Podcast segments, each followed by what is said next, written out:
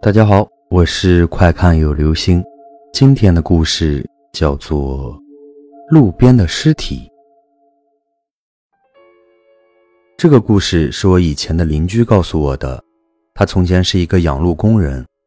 众所周知，新疆的养路工人是比较辛苦的，常年在公路上作业。有些公路处于偏僻的戈壁滩，没水没人，不仅要忍受恶劣的天气。还要抵挡寂寞的煎熬，但这些比起我这邻居来说是小巫见大巫，因为他工作的地方堪称无人区中的无人区，那就是新藏线昆仑山段。虽说新藏线走的车很少，如今青藏铁路也修好了，走的车就更少了，但还是有些军车和极少的货车走这条路。虽然走的车少，但毕竟是国家一级公路。养路工人也是必不可少的。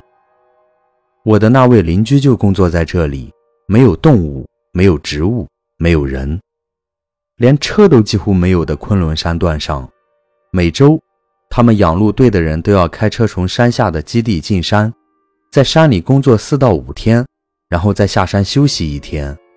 有时遇到恶劣天气，可能困在山上，半个月也下不来。所以，每次进山。他们都要带足食物，以防不测。那是一九八八年的四月，我那位邻居小王和队友一起又进山了。他们维护的路段比较高，平均海拔在三千米以上，基本处于雪线以上。从基地到目的地要开一天一夜的车。进山的队员有五名，开两辆北京吉普，一辆坐人，一辆放物资。进山后开了半天。逐渐上到海拔两千五百米处，天下起了雪，天色一下暗了下来。两辆吉普车开着车灯，缓缓地在山间行驶着。行到大概下午六点多时，小王前面的车突然停下了。小王下车想看看是怎么回事，走近一瞧，原来是前面的路被一大团雪堵住了，好像是这里的雪太大，山上的雪积得太多，都滑下来了。虽然这段路还不属于他们的养护范围，但为了通过，只能停下来把雪铲完再走。五名队员都下了车，拿出吃饭的家伙铁锹，开始铲除堵在路上的雪。铲了一阵，队员们觉得不对劲儿，堵在这里的不是雪，而是冰。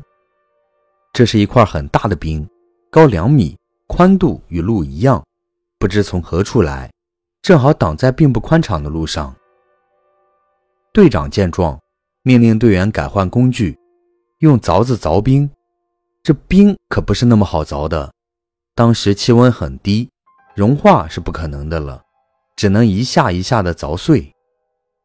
五个人凿了三个小时，也只凿开冰层的四分之一。这时天已经黑了，大家打开车灯，借着光继续凿。就在这时。有个队员哇的叫了一声：“这冰里有东西啊！”其余四人大吃一惊，都走上去细瞧。这个队员负责的冰层凿得比较快，已经接近三分之一。小王透过车灯朝冰的深层一望，脸刷的白了。那冰里竟然有个人！大家都有些害怕，手头的活也不干了，呆呆的站在那里。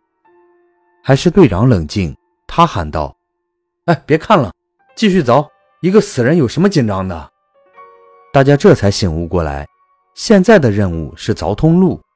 要是凌晨之前凿不完，那就大大的耽误了养护的进度。于是大家拿起工具继续凿着。不一会儿，又有队员喊道：“哎，还有一个人在冰里啊！”大家的心又紧张了，围在那名队友身边，朝冰层里一瞧。果然还有一个人冻在里面，这个人离冰表面比较近了，大家可以看见那个人的模样。中年男子穿着土黄色的衣服，嘴张得很大，而眼睛是睁着的。很显然，这个人被冻在里面之前那一刻，一定是受到了什么惊吓，死不瞑目。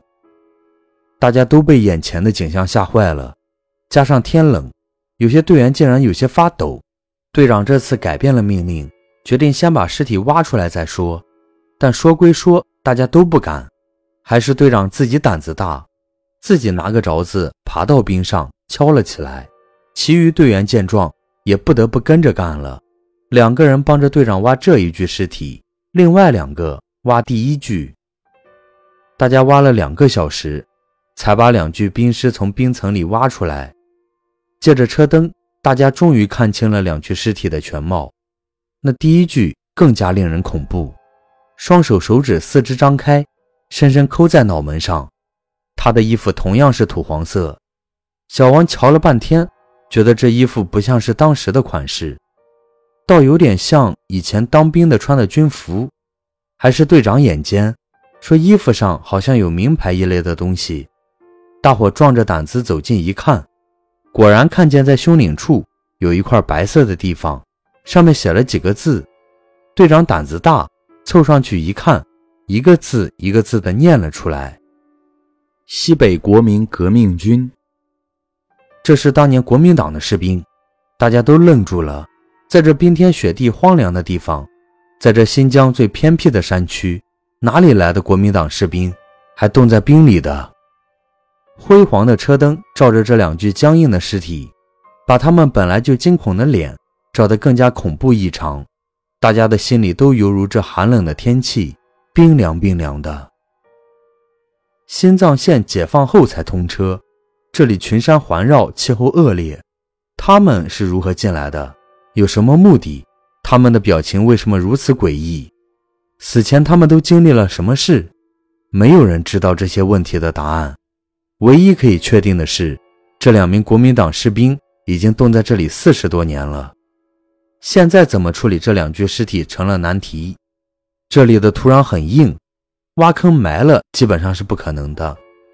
最终，队长狠狠心，吩咐队员把尸体扔下了路边的悬崖。处理完尸体，大家继续凿冰开路。终于，凌晨前，大家把路凿通了。两辆车开足马力，继续向前开去。事后，大家都不约而同地回避谈及此事。这件事就这么压下去了。小王给我讲这个故事的时候，恰逢他要搬家，与我一起喝了几瓶白酒。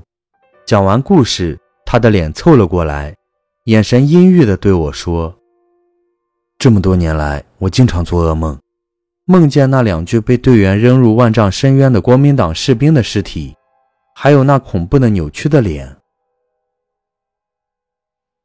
好了，这就是今天的故事，《路边的尸体》。